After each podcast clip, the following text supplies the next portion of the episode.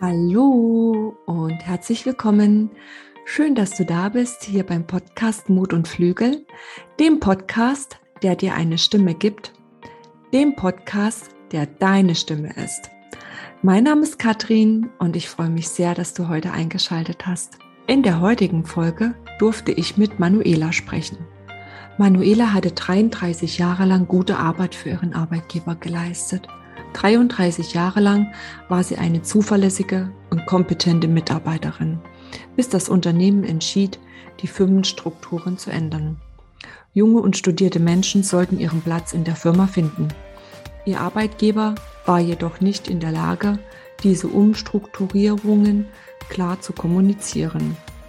Plötzlich war die Arbeit, die sie 33 Jahre lang gemacht hatte, nur noch schlecht.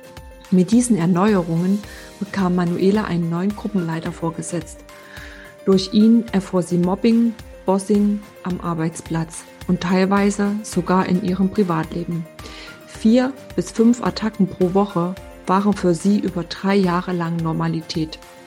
Manuela ging teilweise mit Panikattacken und permanenter Angst auf Arbeit, bis sie einen freien Tag hatte, den sie eigentlich mit ihren Kindern verbringen wollte.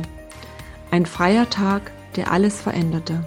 Was genau an diesem Tag passierte, erzählt sie euch in dieser Episode. Erfahrt außerdem, wie es nach jenem Tag weiterging und was Manuela antrieb, sich heute für eine mobbingfreie Welt einzusetzen. Warum es nicht eine Selbsthilfegruppe sein sollte, sondern ihr Ansatz für ihre heutige Arbeit so viel ganzheitlicher ist als der von anderen Unternehmen und welche Botschaft sie Menschen mit auf den Weg geben möchte, die von Mobbing am Arbeitsplatz oder in der Schule betroffen sind. Danke, liebe Manuela, für deine Offenheit, uns deine Geschichte zu erzählen und damit anderen Menschen Mut zu machen.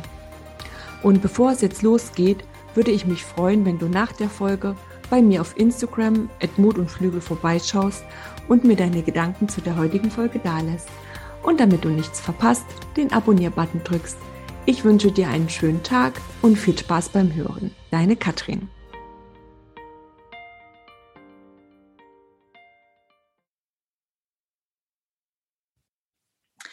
Ja, hallo liebe Manuela. Schön, dass du heute bei mir im Podcast zu Besuch bist. Ich freue mich wirklich sehr, dich heute hier begrüßen zu dürfen und dass du den Zuhörern deine ganz persönliche Geschichte erzählen möchtest. Ähm, erzähl doch erstmal bitte ganz kurz etwas von dir, stell dich kurz vor und vor allem, wie geht's dir heute? Ja, gut, fangen wir mal mit der Vorstellung an. Also mein Name ist Manuela Orzel, ich bin die Gründerin von Mobbing Frei. Mhm. Ähm, das ist ein kleines Unternehmen, also noch ein kleines Unternehmen, was sich, wie es im Namen schon drin steckt, mit den Themen Mobbing, aber auch Bossing, Cybermobbing und Stalking befasst. Ähm, wir haben ganz bewusst den Begriff Mobbing frei gewählt, weil wir das Thema positiv nach außen tragen wollen und der Meinung sind, dass dieses Gegen und Anti und Stopp eigentlich eher auf Gegenreaktionen stößt und deswegen wollen wir das Ganze mit einem positiven, nachhaltigen Engagement nach außen tragen. Und da haben wir einige Produkte im Gepäck, die wir so haben und die wir anbieten können, die es so woanders auch nicht gibt und ähm, können da ganz individuell mit jedem Unternehmer oder auch mit jeder Schule dann vereinbaren, was wir da konkret machen wollen. Ich bin verheiratet, habe zwei Kinder, bin gebürtig von Hamburg, bin seit 79 im schönen Frankenland, ähm, würde hier auch nicht mehr wegziehen wollen. Also ich besuche meine alte Heimat immer noch mal ganz gerne zwischendurch, aber es ist auch ein teures Pflaster da mittlerweile in Hamburg. Da geht es mir dann hier in doch schon sehr, sehr gut das wäre es jetzt erstmal so zu meiner Person. Sehr schön. Ich danke dir erstmal ganz kurz für die Vorstellung. Also du hattest ja gerade von deinem Unternehmen erzählt, was ich super spannend finde. Wir haben uns ja auch privat immer schon mal so ein kleines bisschen darüber ausgetauscht. Vielleicht magst du mal ganz kurz von deinen Produkten erzählen. Ich finde, das sollte, das sollten die Hörer unbedingt erfahren, welche Produkte du in deinem Unternehmen anbietest. Gut, also nach wie vor coache ich natürlich Betroffene. Also wenn jemand gerade aktuell betroffen ist vom Mobbing, von Cybermobbing, der kann sich an mich wenden. Genau. Äh, da unterstütze ich auch gerne. Wir haben uns dann nur überlegt, ähm, dass dieses Coaching vom Betroffenen einfach immer erst am Ende der ganzen Prozedur steht. Und mein Wunsch ist es einfach präventiv schon etwas zu tun, damit das Mobbing gar nicht erst entstehen kann. Und zwar egal, ob in Schulen oder in Unternehmen. Ähm, und da haben wir viel, viel Zeit investiert, um zu sagen, was würde dann wirklich nachhaltig was bringen. Mhm. Also es gibt viele Aktionen, ähm, die dann oftmals aber so Einmalaktionen sind, also wo, ähm, wo was zur Gewaltprävention einmal im Jahr in der Schule zum Beispiel gemacht wird oder wo andere medienwirksam irgendwas erzählen zum Thema Mobbing, um es überhaupt mal in die Öffentlichkeit zu bringen, was ja auch alles Sinn macht. Aber damit ist nachhaltig halt nichts wirklich umgesetzt. Und das war mir so wichtig, da was zu finden, dass man wirklich etwas messen kann, ob was besser wird danach oder nicht. Und deswegen habe ich in monatelanger Arbeit Analyselisten entwickelt und führe jetzt im Endeffekt wie ein Audit durch. Also das Ganze nenne ich Zertifizierung mobbingfrei. Und damit gehe ich momentan in Unternehmen und in Schulen und anhand dieser Listen ist zum einen ein Riesenfragenkatalog für die Leitung dabei. Ich spreche dann aber auch jeweils mit äh, Lehrern und Schülern in den Schulen oder mit Mitarbeitern und Führungskräften in den Unternehmen. Ich habe einen Schnelltest dabei, der vorab an alle Mitarbeiter oder an alle Schüler geschickt wird, wo man einfach den momentanen äh, Stresspegel mal messen kann. Also wo drückt der Schuh oder drückt er überhaupt oder ist alles im, grün, im grünen Bereich? Da fragen wir nicht nur zum Mobbing, sondern zu den ganzen Umständen, das Klima, Überforderung, Unterforderung. Was hat Corona da vielleicht auch mit äh, dazu beigetragen? Da hat man dann so ein Stimmungsbild.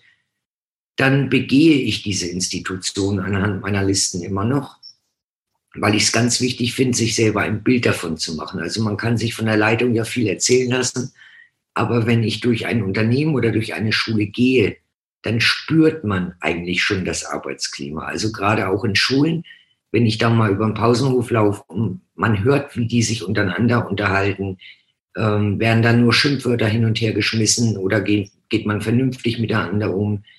Wie sind die Lehrer drauf? Greifen die ein, wenn denen was auffällt oder nicht? Sind irgendwelche Sachen zerstört? Sind ähm, sanitäre Anlagen zum Beispiel bekritzelt? Es ist in Schulen wie in Unternehmen immer ein Zeichen, dass irgendwas an dem Klima nicht stimmen kann. Und dann nach dieser Checkliste vergebe ich dann eine gewisse Punktzahl. Und wenn diese ähm, erreicht ist, also im grünen Bereich, dann gibt es auch sofort das Zertifikat mobbingfrei wenn irgendwas auffällig ist, dann gibt es ein Abschlussgespräch und dann kann man gemeinsam Maßnahmen vereinbaren, um zu gucken, wo müsste man vielleicht noch ein bisschen nachjustieren, damit es dann doch zu mobbingfrei langt. Ähm, das Besondere ist, dass wir das eine als Audit im Prinzip durchführen und wirklich so eine Ist-Analyse machen und dass aber bei jeder Zertifizierung auch eine Kino dabei ist. Das heißt, wir bringen zusätzlich präventiv dann wirklich immer noch die Informationen mit, einen zwei- bis dreistündigen Vortrag zu den ganzen Themen Mobbing, Bossing, Cybermobbing, Stalking, je nachdem, was da gerade passt, damit auch diese Begriffe endlich mal richtig rübergebracht werden, weil gerade der Begriff Mobbing sehr verhunzt worden ist in den letzten Jahren und eigentlich gar nicht mehr ernst genommen wird, weil oft die Schüler nach Hause kommen nach einmal Pausenhofstreit und sagen, oh, ich bin heute wieder gemobbt worden oder gedisst worden. Und das ist uns ganz wichtig, dass wir da wirklich die Begriffe mal genau definieren, dass wir aber auch mal aufrütteln, dass wir mal sagen, was hat das an Auswirkungen, auch an gesundheitlichen Auswirkungen für Betroffene? Ähm, wie kann ich es überhaupt erkennen als Lehrer, als Führungskraft? Also wie kann ich erkennen, dass das wirklich schon ein Mobbing-Prozess ist? Und vor allen Dingen, wie und wann kann ich handeln? Und das ist dann immer unser Komplettpaket. Das ist wirklich eine ganz, ganz großartige und vor allem auch wichtige Arbeit, die ihr da leistet, Manuela. Das finde ich wirklich echt bemerkenswert. Und ähm, ja, es ist tatsächlich so, dass in der Richtung eigentlich noch viel mehr passieren müsste. Also jetzt nicht nur rein die Aufklärungsarbeit, sondern tatsächlich auch tatsächlich diese präventiven Maßnahmen, dass es gar nicht erst zu zu ähm, ja zu Mobbingvorfällen kommt in Schulen oder in Betrieben. Ne? Das finde ich ganz, ganz wichtig. Also tolle also Arbeit, Manuela. Die Steigerung davon ist noch, wir bilden noch aus. Das ist aber eine sehr, sehr umfangreiche Ausbildung von einem halben Jahr mit, mit ganz vielen Modulen. 16 Module haben wir da mittlerweile drin, äh, die wir wöchentlich betreuen über Zoom. Also da steckt auch ein ziemlicher Zeitaufwand dahinter und es gibt am Schluss drei äh, Präsenztage. In den Ausbildungen habe ich den Verhaltensprofiler Milos Schrakic an meiner Seite und da können wir sehr tief in das Thema Narzissten und sowas einsteigen. Also man hat oft bei diesen Mobbing, Bossing und Cybermobbing ähm, Fällen wirklich narzisstische Züge bei denen, die das tun. Mhm. Milosch ist halt studiert, äh, hat halt studiert das ganze Thema, kann Mimik lesen, kann Lügen erkennen. Und das versuchen wir dann auch in der Ausbildung den Leuten mit auf den Weg zu geben, dass man zumindest in der Lage ist, Manipulation früher zu erkennen. Und das ist etwas, das eignet man sich nicht in zwei, drei Stunden an. Da braucht es halt sehr viel Übung und Videotrainings. Ähm, das ist eine Ausbildung, wie es sie so, glaube ich, auch nicht gibt auf dem Markt. Mhm. Und ähm, damit wir den Schulen das etwas erleichtern können, weil meistens die Schulen sich sehr schwer tun, damit sowas selber zu bezahlen, bieten wir jetzt seit neuestem auch an, ähm, dass Einzelpersonen Botschafter werden können für Mobbingfrei. Und das kann jetzt äh, jemand sein, der selber mal Mobbing erlebt hat und sagt, er möchte sich da einfach sozial engagieren und er möchte das fördern. Das könnte jetzt aber auch ein Bürgermeister sein oder irgendeine Führungskraft, die sagt, mir ist das Thema wichtig und ich würde da gerne was investieren. Und damit könnte eine Schule dann zertifiziert werden. Deswegen ist unser momentanes Angebot ähm, zu einem Betrag X, da können sich die Leute an mich wenden, äh, können die Leute Botschafter werden, kriegen dann eine separate Kurzschulung zu den ganzen Begriffen eben auch. Da geht es dann in dem Gespräch aber auch um Werte. Also warum möchte jemand Botschafter werden und wie möchte er das in die Welt tragen? Ähm, und dann kriegt er das Zertifikat mobbingfrei, er kriegt das Logo für seine Webseite, kann damit werben. Und dann wird in seinem Namen, also er wird dann auch ernannt als Förderer, eine Schule kostenlos zertifizieren. Und ich denke, das ist ein Paket, was wirklich einen Nutzen bringt und ähm, ja, was, was in die Breite jetzt getragen gehört. Auf jeden Fall. Also es ist natürlich, ähm, ich sagte es ja schon, dass es ganz wichtig ist. Ich empfinde das aber auch als, ähm, ja, gerade so mit diesen Botschaftern. Und wenn dann ähm, ja, also wenn jetzt nur einer im Prinzip kommt und sagt, oh, das finde ich eine tolle Sache und ich ähm, gehe jetzt in, in die Schule X zum Beispiel, in der ich selbst groß geworden bin und ich, hier habe ich eigentlich vielleicht auch ähm, meine eigene persönliche Geschichte mit Mobbing selbst erfahren und ähm, um anderen im Prinzip, damit denen das nicht widerfährt, ähm, da auf dieses Angebot zurückgekommen. Das finde ich wirklich ganz, ganz großartig, Manuela. Ganz toll.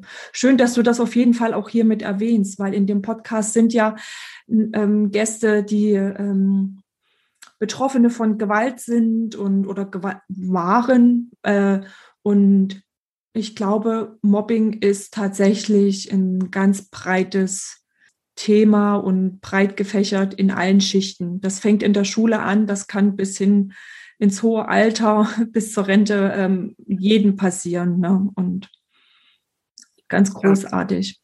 Ein richtiger Mobbingprozess oder Bossing oder Cybermobbing ist halt wirklich psychische Gewalt. Das wird halt ja. auch so verharmlost in der Öffentlichkeit. Aber wenn jemand über Monate oder sogar über Jahre Mobbing erlebt, das hinterlässt wirklich Narben. Und ich habe die letzten Tage ganz viele Gespräche gehabt mit Leuten, die jetzt erst in der Lage sind, darüber zu reden, wie lange mhm. sie das in der Schule erduldet haben.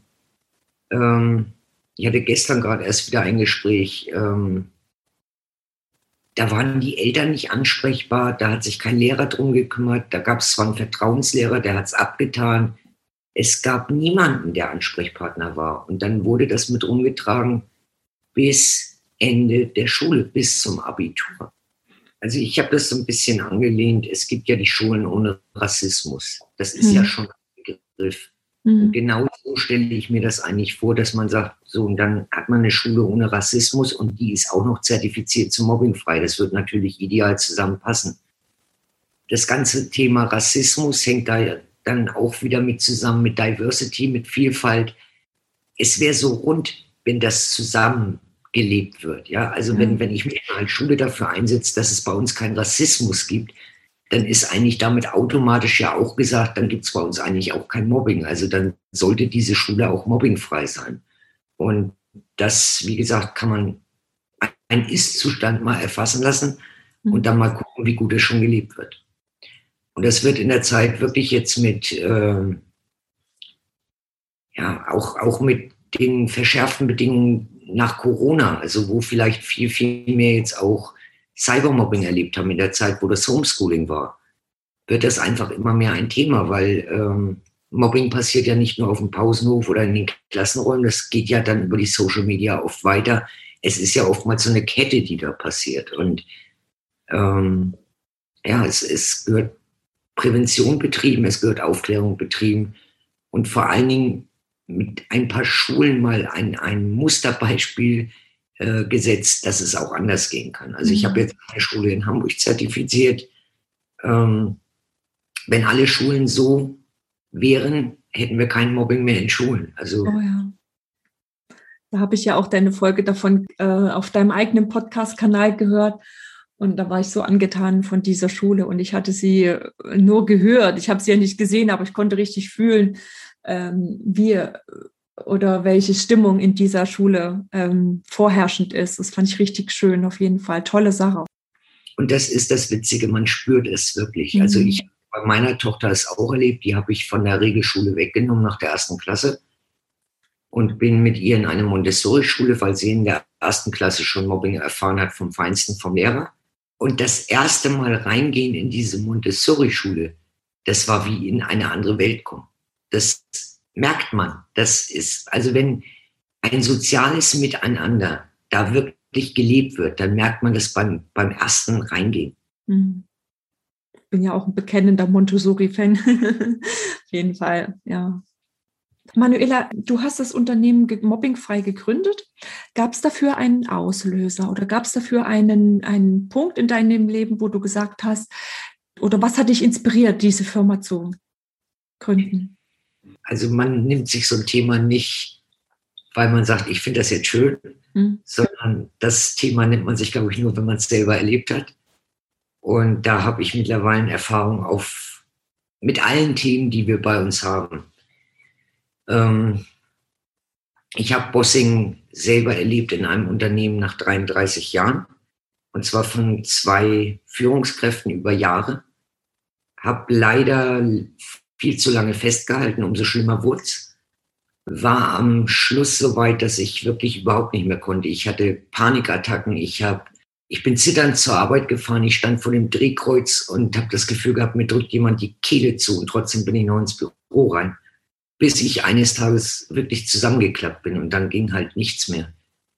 Und dann habe ich gedacht, naja, hm, bleibst jetzt doch mal zwei Wochen zu Hause und das sind dann zwei Jahre geworden, die ich wirklich dann auch gebraucht habe, um das alles aufzuarbeiten. Ich war auch selber in Therapie beim besten Therapeuten, den es gibt, ähm, der mich am Schluss auch wirklich nur noch darin bestärkt hat, dass ich das zu meinem Thema machen muss, weil wenn jemand so da wieder rauskommt, was die wenigsten schaffen, wenn das so lange gedauert hat, dann muss man das Wissen einfach auch weitergeben.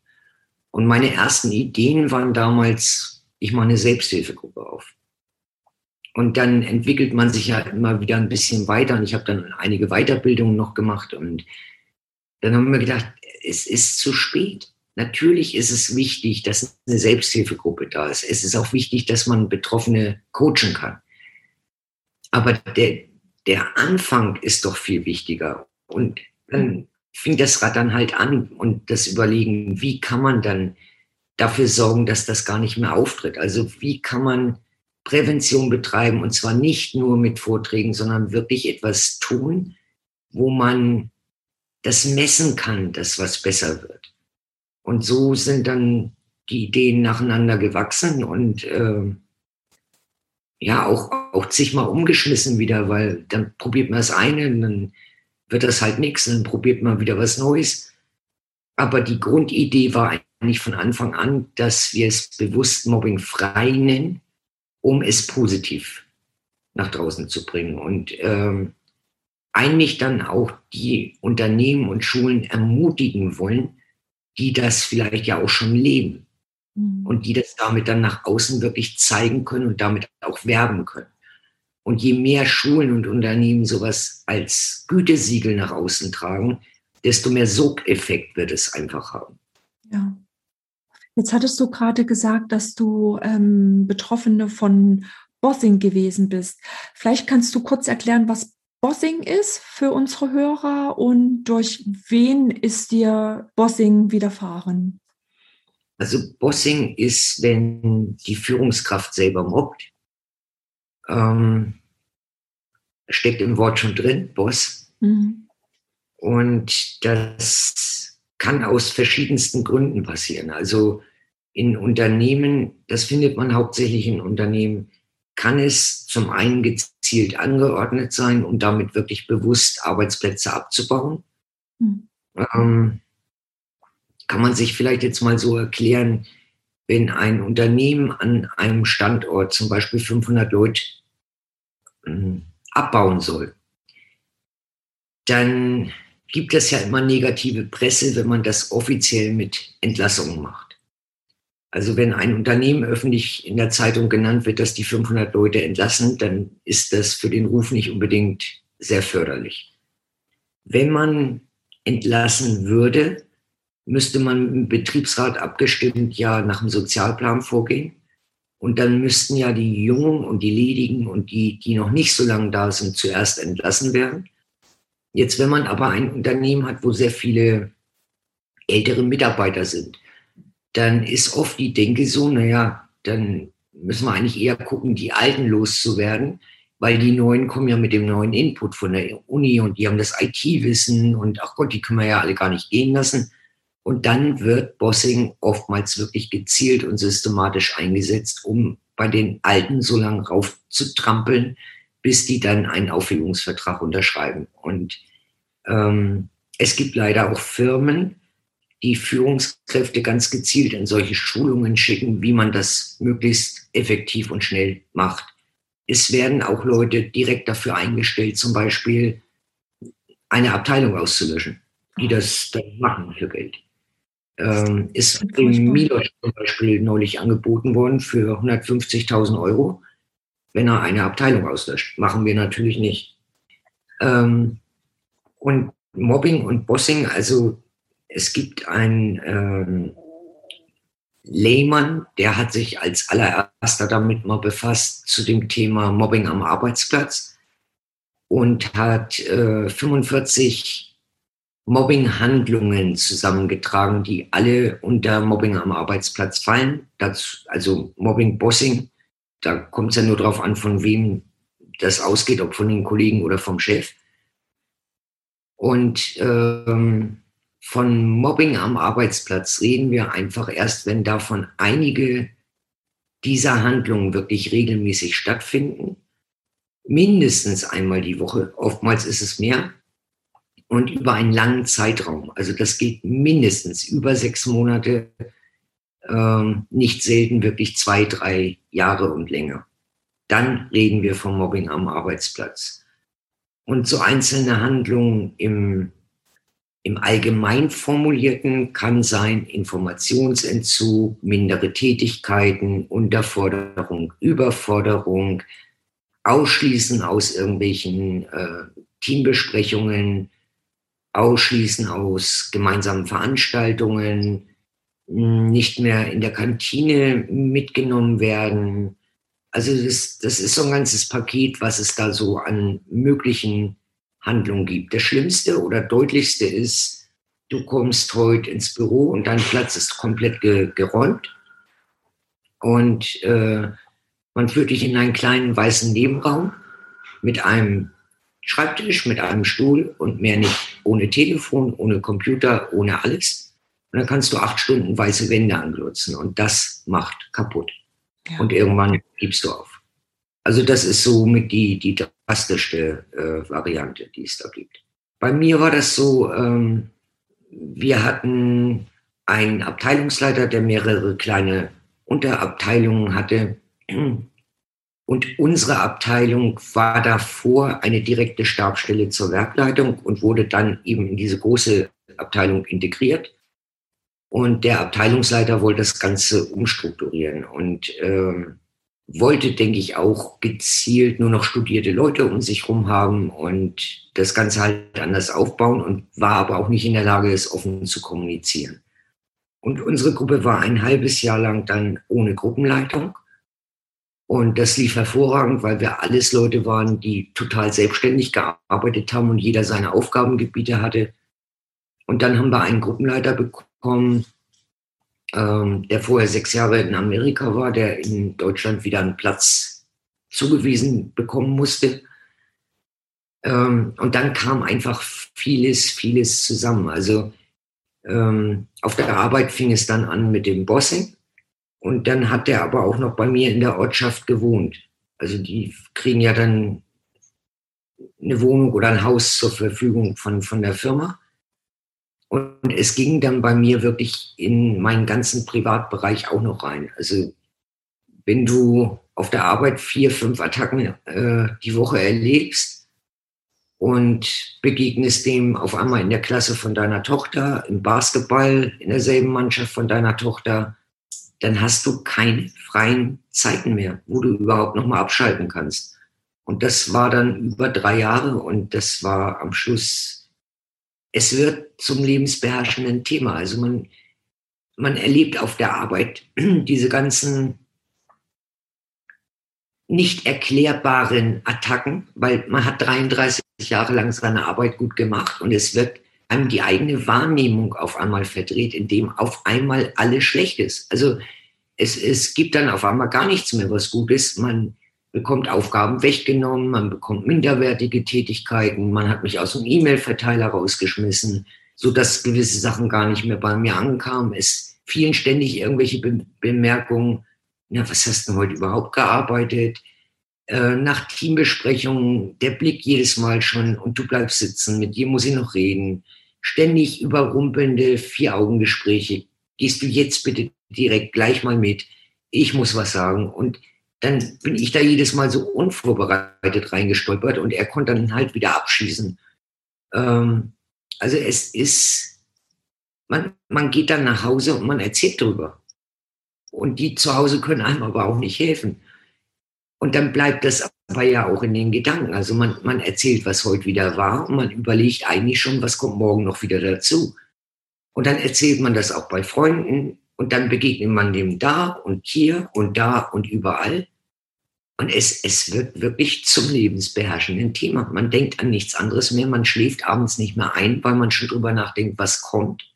Man wacht nachts auf, man schreckt nachts hoch, man geht rein mit immer mehr Angst, mit immer mehr nicht verstehen, was da eigentlich läuft.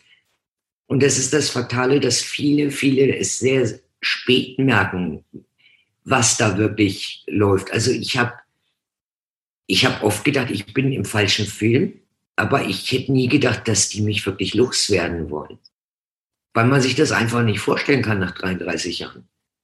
Und das ist, wenn, ähm, wenn Führungskräfte so agieren, dann, dann hat man oftmals diese narzisstischen äh, Persönlichkeitsstile zumindest dabei. Also wir, wir sagen auch nie, dass jemand ein Narzisst ist oder so, aber die Züge hat dann so jemand vielleicht und dann ist das dieses langsame Weichkochen und Kaputtmachen. Und da gibt es ein schönes Beispiel, wenn du einen Frosch in heißes Wasser reinschmeißt, wird er versuchen rauszuspringen. Wenn du den in kaltes Wasser reinlegst und drehst langsam die Temperatur hoch, dann bleibt er drinnen liegen, bis er tot ist. Und so funktioniert systematisches Bossing. Es fängt ganz harmlos an, paar Bemerkungen und dann kommt halt immer noch mehr drauf. Die eigene Wahrnehmung wird vollkommen verdreht, weil alles, wie gesagt, umgedreht wird. Wenn man versucht, denjenigen zur Rede zu stellen, wird es immer abgestritten. Habe ich so nie gesagt, musst du falsch verstanden haben. Und dann, dann fängt man an zu grübeln, dann bin ich jetzt blöd. Also hat er doch gestern gesagt, ja, und warum streitet er es jetzt ab? Und das ist ein total manipulativer Prozess, Und genau diese Manipulation, die macht einfach krank nach einer gewissen Zeit. Und deswegen ist das Thema für mich auch so wichtig zu sagen, nicht erst am Ende auffangen, sondern bitte Leute, sorgt dafür, dass euer Unternehmen sowieso schon mobbingfrei ist und eure Schulen mobbingfrei sind. Weil auch in den Schulen, wenn wir hingucken, da sitzen unsere Mitarbeiter und Führungskräfte von morgen. Und das, was da jetzt an sozialem Umgang gelernt wird, werden die Leute später in die Unternehmen tragen. Also von daher Prävention hier und da. Ja. Ach, Manuela, erstmal danke für deine, für deine Offenheit, uns deine Geschichte zu erzählen. Ich habe jetzt, ich sitze hier und habe ein total beklemmendes Gefühl. Ich habe das Gefühl gehabt, gerade ich sitze in diesem Büro und hinter mir sitzt mein Chef und tut mir genau diese Dinge an, die dir angetan worden sind. Ähm, schrecklich, also wirklich schrecklich. Über welchen Zeitraum musstest du das ähm, ertragen? Indirekt waren das sechs Jahre, weil wir hatten drei Jahre, wo, wo man erkennen konnte, es ist irgendwas im Busch, es ist irgendwas, aber es wurde nie offen kommuniziert. Aber da gab es schon Aufgabenverschiebungen und Umstrukturierungen und also es, es war irgendwie komisch. Mhm. Und drei Jahre dann direkt. Drei Jahre volle Kanne. Ähm, ja, am Schluss, ich weiß nicht mehr, wie oft pro Woche. Ja. Und dann hat dein Körper dir die Grenze gesetzt. Dein Körper hat dann gesagt, stopp, jetzt, jetzt ja, steigst du hier aus. Und witzigerweise an einem Tag, als ich nicht in der Firma war, ähm, und da habe ich aber einen Anruf von meinem Chef gekriegt. Also ich hatte frei. Und habe dann nur die Nummer gesehen. Und das war für meinen Körper das Signal zu sagen, so, jetzt ist Schluss. Also jetzt hört es nicht mal an den, an den freien Tagen auf. Ähm, ich war da auf, auf einer Schulveranstaltung und habe da meinen Arbeitstag getauscht gehabt. Das war aber besprochen, das war auch bekannt. Und da war auch das Kind von meinem Chef. Und ich habe eben Helfer gemacht für die Schule. Und dann habe ich gedacht, äh, kann, kann nicht sein. Ja, also, und dann, dann ging gar nichts mehr. Also ich, ich bin, ich, ich weiß überhaupt nicht mehr, wie ich nach Hause gekommen bin. Und dann war Break und äh, das ist einfach das A und O, dass man dann, dass man vor allen Dingen dann einen totalen Cut macht also ich habe Gott sei Dank einen guten Hausarzt gehabt, der von Anfang an gesagt hat, solange wie der da drinnen noch rumläuft, gehst du da nicht mehr rein. Der mich auch dann weitergeleitet hat zu einem Facharzt, von dem aus ich dann äh, empfohlen bekommen habe, eine Therapie zu machen. Habe dann eben, wie gesagt, den, den Therapeuten gefunden, habe das Gott sei Dank aufgearbeitet und das möchte ich jedem mit auf den Weg geben. Wer das nicht aufarbeitet, schleppt das sein Leben lang mit sich rum und rauscht von einer Mobbing-Situation in die nächste. Das kann man sich so vorstellen, wenn, wenn jemand Angst hat vor Hunden. Mhm. Ähm, jeder Hund riecht das. Ja. ja. Also keiner wird gebissen, aber der, der Angst hat, der wird garantiert gebissen. Mhm. Und so ist das mit, mit Mobbern halt auch. Also die riechen das ob du zuckst oder eine, eine Bewegung machst, wo du Angst zeigst oder ob du sehr empathisch bist, ob man dich darüber sehr schnell manipulieren kannst, weil du sowieso gerne da deinen Job tust und das gern, gerne machst. Also man muss es aufarbeiten, weil es hat jeder immer einen eigenen Anteil dabei. Also Mobbing passiert immer, dass jeder seinen Anteil dazu mhm. beiträgt. Und diesen eigenen Anteil, den muss man rausarbeiten. Und den muss man auch erkennen und den muss man wissen, weil sonst passiert es einem wieder. Ja. Und äh, ja, Mobbing ist auch immer, wir haben da auch immer das, das Drama-Dreieck dabei, also es schulen wir auch in unseren Ausbildungen. Es gibt ja immer den Täter, es gibt ein Opfer und dann gibt es natürlich die Mitläufer und eventuell gibt es einen Retter. Und diese Rollen, die wechseln oft. Also jemand, der Opfer war, kann auch irgendwann zum Täter werden. Und ein Täter kann irgendwann auch zum Opfer werden. Und da muss man immer ganz genau hingucken, was passiert da eigentlich wirklich gerade. Und ähm, also gerade in Schulen, das Schlimmste, was ein Lehrer machen kann, ist, wenn ein Kind kommt und sagt, ich werde gemobbt, äh, wenn sich ein Lehrer dann vor die Klasse stellt und sagt, ihr bösen, bösen, bösen, dürft XY jetzt nicht mehr mobben. Dann geht's nämlich erst richtig los, weil dann hat er ja gepetzt. Und dann ist er ja erst recht das schwarze Schaf für die anderen. Mhm. Und da gehört viel Wissen und Fingerspitzengefühl dazu, um wirklich jeden einzelnen Mobbing-Prozess anzugucken und zu sagen, was steckt da wirklich dahinter. Es gibt meistens einen Auslöser und eigentlich kann man es am Anfang immer noch ganz gut bremsen und stoppen. Und wenn das mal einen gewissen Punkt überschritten hat, dann, dann fängt diese Spirale an und äh, ist meistens eben nicht mehr zu stoppen. Ähm, nun ist das ja auch immer ganz schön schwer, in, ähm, gerade wenn man noch jung ist ähm, oder im, im, in, in der Grundschule oder in der Regelschule, da für sich selbst auch schon zu erkennen, dass das jetzt Mobbing ist. Also was möchtest du vielleicht auch ähm, gerade an Eltern oder Lehrer oder allgemein, also wie sind da deine Erfahrungen als äh, mobbingfreie Gründerin? Also wie geht man mit solchen Situationen eigentlich auch um? Also da gehe ich erstmal auf die Auswirkungen ein, weil wenn ein Kind wirklich über längere Zeit Mobbing erlebt in der Schule, dann wird sich das körperlich zeigen über kurz oder lang. Ähm, und da ist es egal, ob das von den Mitschülern ist oder sogar vom Lehrer aus. Das Kind wird irgendwann anfangen mit Schlafstörungen. Das Kind wird irgendwo in seinem Essverhalten vielleicht Veränderungen zeigen. Das Kind wird Bauchschmerzen haben. Das ist eigentlich das, meistens das erste Signal, dass ein Kind gehäuft sagt, es hat Bauchschmerzen oder Kopfschmerzen, dass ein Kind sich irgendwann auch weigert, in die Schule zu gehen und auch äußert, ich gehe da nicht mehr hin oder so, dass ein Kind nach der Schule nach Hause kommt, sich im Zimmer verschanzt und nur noch schläft, weil es die ganze Nacht nicht schlafen konnte, dass es vielleicht auch über Nacht noch zusätzlich Cybermobbing erlebt hat, weil das dann weitergeht über WhatsApp-Gruppen oder sonstiges. Also man, man wird Auswirkungen sehr deutlich spüren.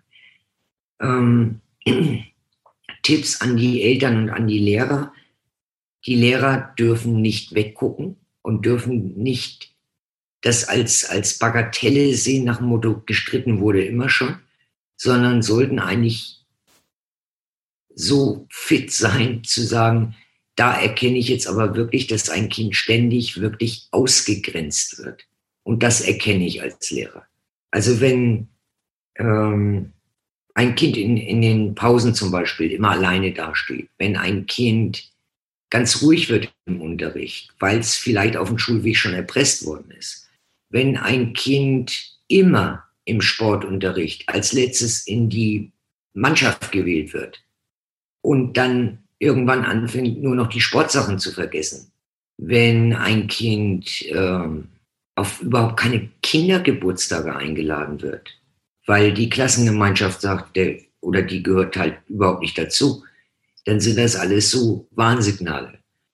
Und ähm, Ausgrenzung für ein Kind ist, glaube ich, so ziemlich das Schlimmste, was in dem Alter gerade auch Grundschule passieren kann, weil da sucht ja jedes Kind seinen Platz gerade und seine Zugehörigkeit und versucht ja auch seine Stärken und Schwächen zu erkennen. In der Schule ist es leider häufig auch so, dass das Mobbing durchaus von Lehrkräften auch ausgehen kann, aus den unterschiedlichsten Gründen das Kind äh, hat vielleicht eine Lese-Rechtschreibschwäche oder eine äh, Rechenschwäche und dem Lehrer ist das zu viel Aufwand, da dann extra Zeit zu verwenden und dann wird halt eher darauf rumgehackt, bis das Kind dann geht und geht auf eine Förderschule, dann hat er es los. Das wäre so der extremste Fall. Manchmal ist es einfach eine Antipathie. Also jeder ist ja Mensch. Oder oftmals ist auch Neid dahinter. Also Lehrkräfte, die selber Kinder haben und erleben vielleicht dann Kinder in ihren Klassen, die mehr können und schneller können wie ihre eigenen Kinder, die können das auch oftmals nicht wegstecken und ähm, teilen dann lieber aus, wie sowas zu fördern und zu loben.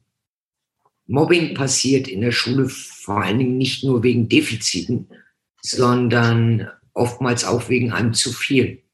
Also es gibt nicht selten hochbegabte Kinder, die als nicht erkannte Hochbegabte irgendwo in der Klasse sitzen, ähm, die dann irgendwann auch abschalten, weil alles zu langweilig ist, die vielleicht dadurch zum Klassenkasper werden. Da wird dann den Eltern vielleicht irgendwann empfohlen, die sollen mal zum Psychologen, die sollen mal Ritalin versuchen zu kriegen. Ähm, ganz gruselig, was da zum Teil wirklich läuft, statt wirklich zu gucken, was steckt denn dahinter? Warum ist dieses Kind unaufmerksam? Warum ist dieses Kind der, der Klassenclown gerade? Ja. Und leider haben wir auch immer noch Lehrkräfte, die sehr darauf pochen, dass nur einzig und allein ihre Lösungswege richtig sind, ihre Art von Ausdruck, von Rechenwegen, was auch immer. Und wenn ein Kind dann wagt, äh, kreativ mal andere Lösungswege zu gehen, kommt auf selbe Ergebnis, wird es dann trotzdem nicht anerkannt, weil es ist ja nicht der genau vorgegebene Lösungsweg, den man hätte lernen müssen. Das ist wirklich so. Also da ist echt auch noch gerade, was auch so in unseren Schulen einfach passiert, habe ich auch das Gefühl, da liegt noch eine Menge Arbeit vor uns. Also danke erstmal dafür, dass du äh, uns deine Tipps weitergibst für ähm, Kinder, Eltern, Lehrer sensibel zu machen und da auch genauer hinzuhören und hinzuschauen. Ich hätte einen Satz noch für die Eltern, den habe ich vorhin vergessen. Ja, gerne. Also das Wichtigste ähm, ist, dass man zu Hause eine sichere Bank schafft dass man zu Hause ein Vertrauensklima aufbaut, dass ein Kind sich traut, über alles zu reden. Und das ist wichtig, egal ob ich Mobbing in der Schule erlebe, ob ich Cybermobbing erlebe. Wenn ein Kind sich nicht traut, und das hatte ich in den letzten Tagen in ganz vielen Gesprächen, die dann sagen, konnte ich damals nicht zu Hause erzählen. Die hätten mich nie verstanden. Mhm. Ähm, damit ebne ich Mobbern den Weg. Mhm. Wenn ich zu Hause drüber reden kann, dann ist das immer schon mal ein erstes Befreien und man wird es mal los und man kann wirklich erzählen, was da gerade alles passiert. Also das ist mein wichtigster Tipp an die Eltern. Zu Hause die sichere Bank aufbauen und ein Vertrauensklima, dass man einfach über alles reden kann. Mhm. Und auch an die Lehrer den Appell nochmal, klar gibt es Raufereien, klar gibt es Hänseleien, aber genau hingucken, ob es immer wieder dasselbe Kind ist, was immer wieder abseits steht, immer wieder ausgegrenzt wird, dann sollte reagiert werden. Mhm, genau. Ja. Ähm, jetzt hattest du gerade schon deine ganzen tollen, die ganz wunderbaren ähm, Projekte schon so kurz angesprochen. Ich stelle die Frage eigentlich immer erst zum Schluss, aber ich werde sie jetzt einfach schon schnell äh, stellen, nicht schnell, ich werde sie einfach nochmal stellen. Wie kann man dich denn am besten erreichen? Wie kann man mit dir in Kontakt kommen? Falls es Betroffene gibt, die jetzt äh, genau diesen Podcast eben hören und sich angesprochen fühlen. Also ganz viele Möglichkeiten. Man findet mich mit meinem Namen ähm, auf LinkedIn. Da bin ich hauptsächlich. Da kann man mich auch direkt über Nachricht anschreiben. Ansonsten info at manuela-borzel.de. Mhm. Meine Webseite ist www.mobbingfrei.net. Äh, des Weiteren bin ich auf Facebook, auf Instagram, überall unter meinem Namen auch zu finden. Aber mein, meine Hauptplattform ist LinkedIn. LinkedIn, okay, alles klar. Also ich packe auf jeden Fall alle Links zu dir in die Show Notes, so dass jeder Betroffene, ähm, falls es wirklich die, also, also dass es einfach die Möglichkeit gibt, sich mit dir in Verbindung zu setzen, Manuela. Dankeschön erstmal. Ähm, ja, dann habe ich jetzt noch eine allerletzte Frage an dich und das ist die wichtigste Frage, die stelle ich allen meinen Interviewpartnern. Was möchtest du anderen unbedingt mit auf den Weg geben, die diesen Podcast hören? Es geht ja hier um einen Podcast, wo äh, Betroffene ihre Gewalterfahrungen erzählen, anderen Mut machen möchten und was möchtest du den Hörern dieses Podcasts mit auf den Weg geben? Also ich glaube, das Wichtigste ist, äh, der Rat nicht zu lange auszuhauen. Hm. Und, ähm, sich klar zu machen, dass man immer eine Wahlmöglichkeit hat, die viele in, in der betroffenen Situation nicht wahrhaben wollen. Also dann heißt es immer, ich muss ja auf der Schule bleiben oder ich muss ja diesen Job behalten. Aber das stimmt ja nicht. Ich habe immer eine Wahl. Und wenn ich merke, dass ich irgendwo bin, egal ob auf der Arbeit, in der Schule, in einer Beziehung, und ich fühle mich nicht mehr wohl und ich habe wirklich schon körperliche Anzeichen, dass ich Bauchschmerzen habe, dass ich breche, dass ich wirklich merke, äh, ich kriege Angst, ich habe vielleicht Panikattacken schon, dann ist das höchste Zeit zu reagieren. Und das sollte man vielleicht viel, viel früher. Und der Rat ist wirklich, sich so früh wie möglich externe Hilfe vielleicht auch zu suchen. Es gibt in vielen Städten Selbsthilfegruppen, es gibt Beratungsstellen. Ich bin ansprechbar, der Milosch ist ansprechbar. Lieber einmal zu früh gefragt, als wie zu lange ausgeharrt. Und ähm, sich immer klar machen, je länger ich in, in so einer toxischen Beziehung bleibe, desto länger brauche ich danach, es aufzuarbeiten. Also lieber ein frühes Ende, ein Ende mit Schrecken als ein Schrecken ohne Ende. Das ist, glaube ich, so, was es auf den Punkt bringt. Ja, das ist wirklich so. Also immer schön auf das Bauchgefühl hören, ne? Habe ich jetzt gerade so, das war jetzt gerade so meine, meine ähm, wie, wie soll ich sagen, also es war gerade so mein Impuls, also auf den Bauch hören. Wenn es sich nicht gut anfühlt, dann ist es auch nicht gut. Ne? Ja, und auch als Eltern nicht den Kindern einreden, äh, du musst da heute aber hin. Also wenn ein Kind mhm. die ganze Nacht nicht geschlafen hat oder Bauchschmerzen hat, ähm, dann wirklich gucken, was steckt denn da dahinter. Und die meisten simulieren eben nicht. Und das muss ernst genommen werden. Und äh, nichts Schlimmeres als wie Eltern, die dann ihr Kind auf Biegen und Brechen in dieser Einschule durchboxen wollen. Also man hat auch da immer eine Wahl. Man kann immer noch mal gucken, welche Schule gibt's noch in der Nähe. Im schlimmsten Fall ist ein Schulwechsel wirklich der gesündere Weg. Es gibt ja auch mittlerweile andere Schulsysteme. Vielleicht ist das dann immer noch eine Alternative. Ähm, auf jeden Fall nicht dem Kind das Gefühl geben, du musst da jetzt durch, äh, egal wie. Und hm. egal wie du leidest, es gibt keine andere Möglichkeit, sondern wirklich das Ernst nehmen, wenn es wirklich Mobbing ist und wenn es nicht dieser einmalige Pausenhofkonflikt ist. Hm. Genau. Das ähm, unterschreibe ich jetzt hier sofort. Das ist wirklich, ähm, ich bin ja, wie gesagt, auch eine Mama und ähm, wir hatten leider auch schon die ähm, Erfahrung gemacht, dass wir ähm, oder dass mein Kind ähm, betroffen von Mobbing gewesen ist. Und für uns war es damals auch keine Option. Es war einfach keine Option, dass mein Kind auf dieser Ausbildungsstelle, es ist während der Ausbildungszeit passiert, ähm, auf dieser Ausbildungsstelle bleibt. Äh, für uns war die war wirklich der einzige Weg. Nein, egal was passiert, wir finden eine andere Möglichkeit und ähm, egal was jetzt ist, es war im ersten Ausbildungsjahr, was ja dann auch immer noch mal, muss man gucken, wo geht's weiter, wie, wie, wie findet er den Anschluss und ähm, aber es war für uns erstmal wichtig, das Kind muss dort raus aus dieser, aus dieser Situation.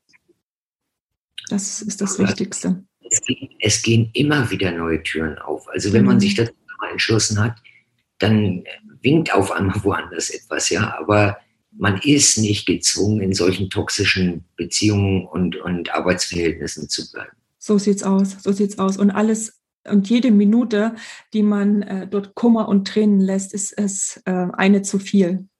Verlorene Lebenszeit. Absolut, absolut. Und wir als Eltern haben dann natürlich die große Aufgabe, immer auf unsere Kinder aufzupassen und äh, für unsere Kinder da zu sein. Und ja, und die richtigen Weichen letztendlich auch zu stellen. Und wenn es letztendlich vielleicht auch, ähm, wenn die Kinder das vielleicht nicht mehr unbedingt so möchten, wenn sie, weil sie schon ähm, ihren eigenen Weg gehen oder so. Und wenn es bloß das Ohr ist oder der Ratschlag, ähm, um ihnen da irgendwo zur Seite zu stehen. Ne? Offene Ohr ist das Wichtigste. Also das sollte von klein auf an aufgebaut werden und dann wird das immer bleiben. Auf jeden Fall, auf jeden Fall.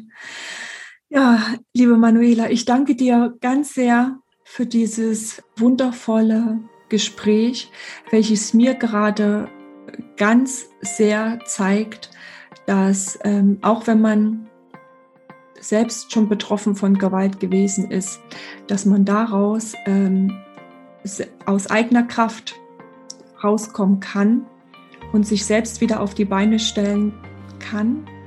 Und die eigenen Erfahrungen, die man damit gemacht hat, ähm, nutzt, um anderen Betroffenen zu helfen. Das finde ich ganz großartig und ähm, ich danke dir ganz sehr für dein Sein, Manuela. Und Ja, und sowieso, dass du heute bei mir im Podcast äh, deine Geschichte erzählt hast und damit anderen Menschen Mut zu machen.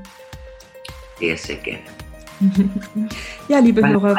Gegen wirklich, äh, wie du schon gesagt hast, Bauchgefühl und es zeigt sich im Bauch. Also man merkt, ja. man fühlt sich irgendwann nicht mehr wohl. Und ja, äh, das nicht zur Seite schieben, sondern wirklich gucken, warum ja. geht es mir gerade nicht gut. Genau. Ja, liebe Hörer, wir sind jetzt schon am Ende unserer Folge angekommen. Das war die Folge mit Manuela. Ich hoffe, dass euch die Folge gefallen hat und dass ihr etwas für euch mitnehmen konntet und wir vielleicht, insbesondere Manuela, anderen Hoffnung und Flüge verleihen konnte.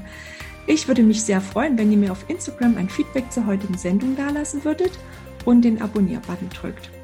Ja, Manuela, danke schön, dass du mit dabei gewesen bist und ähm, Falls du auch noch Fragen äh, an mich hast oder selbst gerne deine eigene Geschichte erzählen möchtest, dann kannst du dich gerne unter Mut und Flügel.gmx.de an mich wenden oder aber auch direkt über Instagram. Wir schicken euch eine ganz große Umarmung und ähm, ich wünsche dir, Manuela, einen ganz, ganz tollen Tag und den Hörern wünsche ich auch noch einen schönen Tag.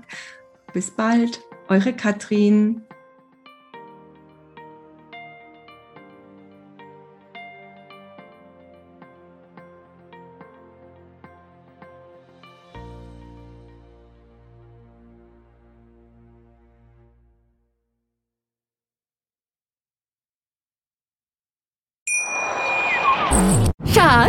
Bin neu verliebt. Was? Da drüben. Das ist er. Aber das ist ein Auto. Ja, eben. Mit ihm habe ich alles richtig gemacht. Wunschauto einfach kaufen, verkaufen oder leasen. Bei Autoscout24. Alles richtig gemacht.